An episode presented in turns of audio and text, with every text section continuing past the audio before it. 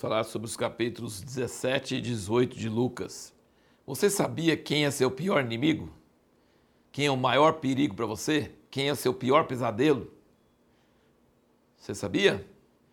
Você mesmo. Só levanta de manhã, eu olho no espelho e falo assim: Você é meu pior inimigo.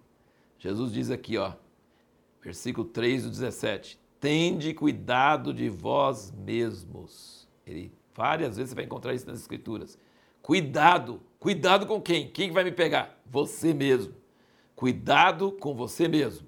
Toma cuidado com você mesmo. Você é seu pior inimigo. Não precisa temer mais ninguém, só você mesmo. Você é seu pior inimigo. Você é seu pior pesadelo.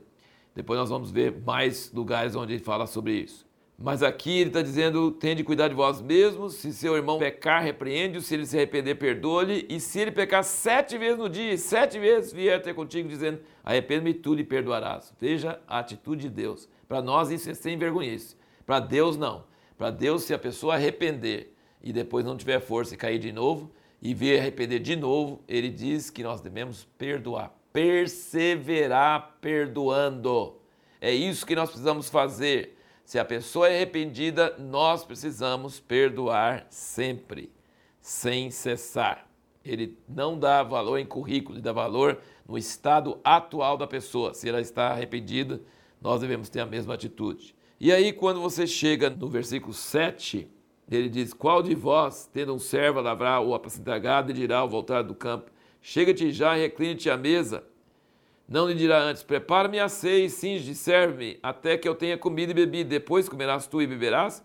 Porventura agradecerá ao servo, porque ele fez o que lhe foi mandado? Assim também vós, quando fizerdes tudo o que vos for mandado, dizei: Somos servos inúteis, fizemos somente o que devíamos fazer.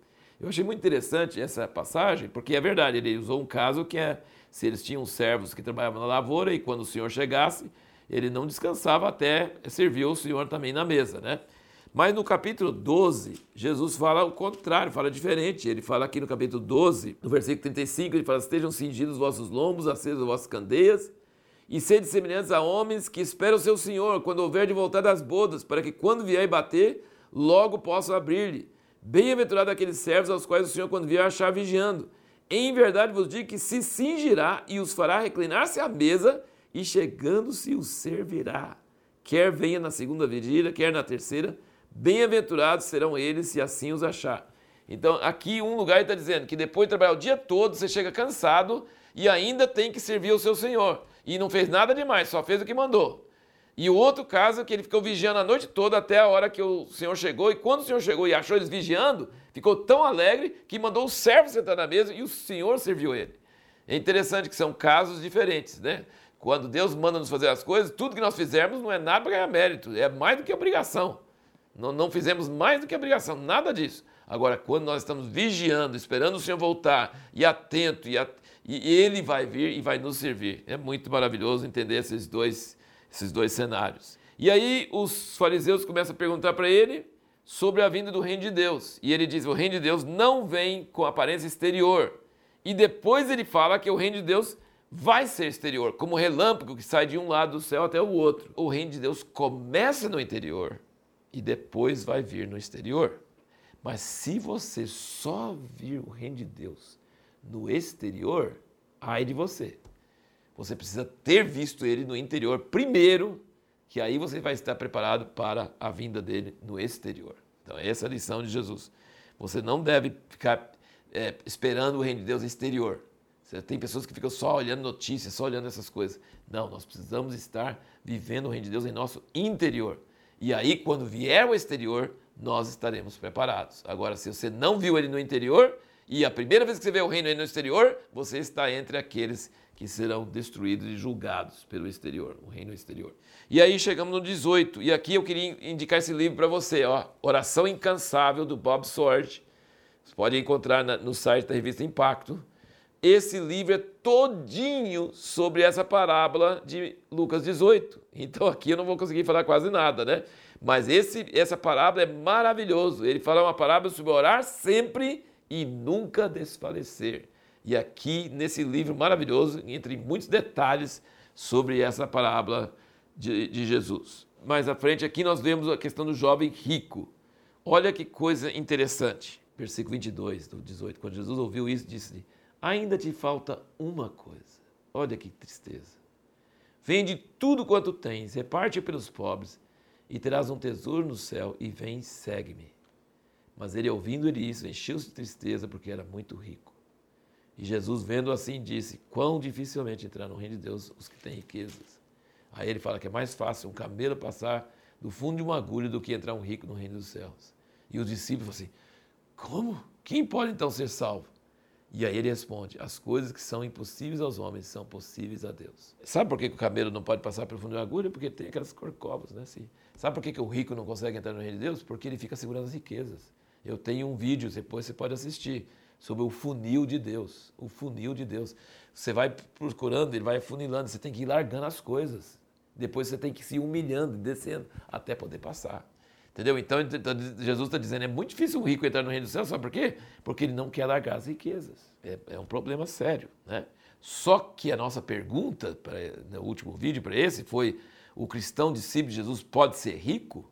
E olha como é que continua aqui. Jesus diz, as coisas que, versículo 27, né, do 18, as coisas que são impossíveis aos homens são possíveis a Deus. Disse-lhe Pedro, eis que nós deixamos tudo, te seguimos. Ele falou, olha, nós nós passamos pelo funil, né? Nós largamos tudo. Claro que eles não eram ricos, né? Tá? Mas ele largou a pescaria, largou né? todo o trabalho deles, emprego, tudo, né? Aí, versículo 29, respondeu Jesus, em verdade vos digo que ninguém há que tenha deixado casa, ou mulher, ou irmãos, ou pais, ou filhos, por amor do reino de Deus, que não há de receber no presente muito mais, e no mundo vindouro a vida eterna. Então a pergunta, né, o, o discípulo de Jesus pode ser rico? Pode sim. Mas parece contraditório, né? Parece contraditório. Quão dificilmente o rico entrar no reino dos céus. Mas aqui Pedro diz, nós largamos tudo. Ele fala assim, se você largar tudo por minha causa, nesse mundo, você vai receber, outros, outros evangelhos falam cem vezes mais, aqui ele diz muito mais, e no mundo vindouro a vida eterna. Então, não quer dizer que você sempre vai ser rico, não quer dizer que você... Mas quer dizer que você não se apegando às riquezas, Deus pode te dar riquezas, mas você não pode estar ligado às riquezas. Paulo diz: Eu sei ter e eu sei perder. Eu sei ser abençoado e eu sei perder tudo e ficar sem nada.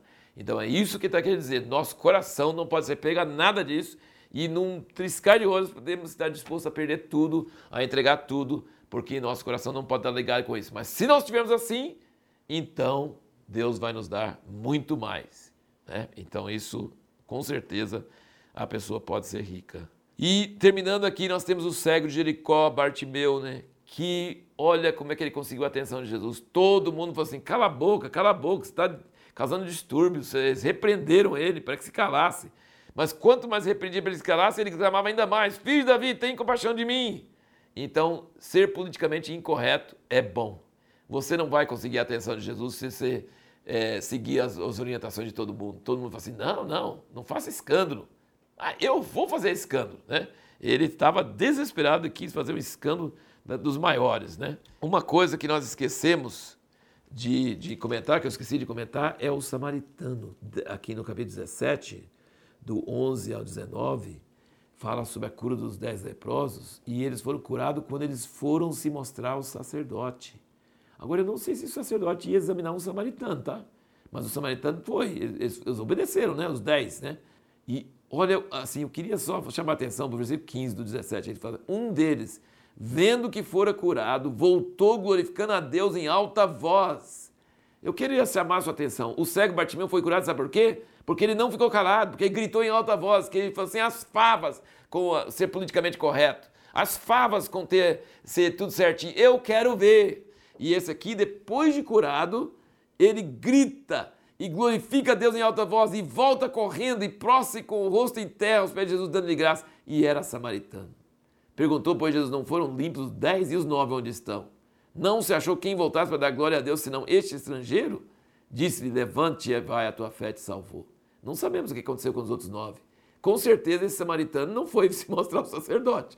Eu nem sei, ele foi em obediência a Jesus, junto com os outros mas ele voltou com tanta alegria e foi, ele teve uma gratidão extravasante e voltou a Jesus. E Jesus queria que os outros tivessem feito isso, mas só o samaritano fez isso, espontaneamente. Que Deus nos ajude a ser pessoas gratas dessa forma e que a gente não tenha essa atitude politicamente correta de querer agradar todo mundo e ser assim, tudo certinho, tudo discreto, tudo assim, que nós sejamos pessoas apaixonadas, né? que Deus nos ajude a ser assim. E a pergunta para o próximo vídeo é: o cristão pode ser bom para debater com os religiosos sobre as escrituras?